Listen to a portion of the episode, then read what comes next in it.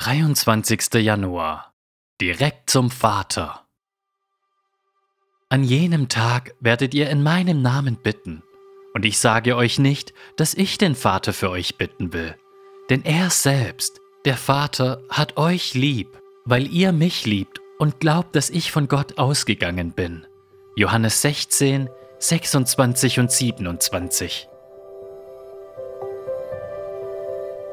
Mach Gottes Sohn nicht zu einem anderen Mittler, als er wirklich ist. Jesus sagt, ich sage euch nicht, dass ich den Vater für euch bitten will.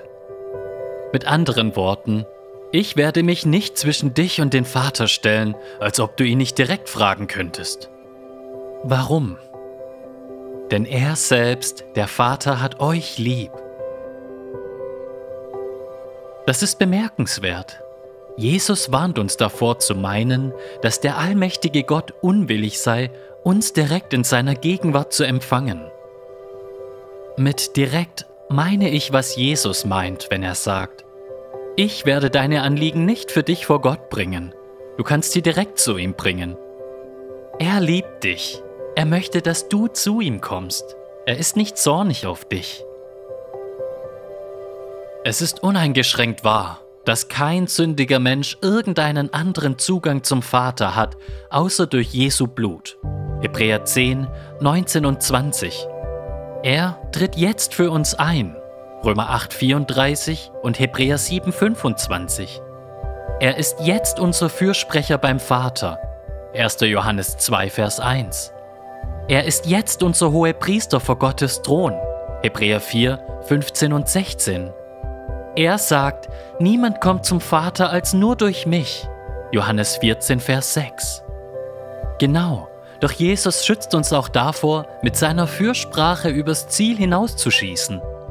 Ich sage euch nicht, dass ich den Vater für euch bitten will, denn er selbst, der Vater, hat euch lieb.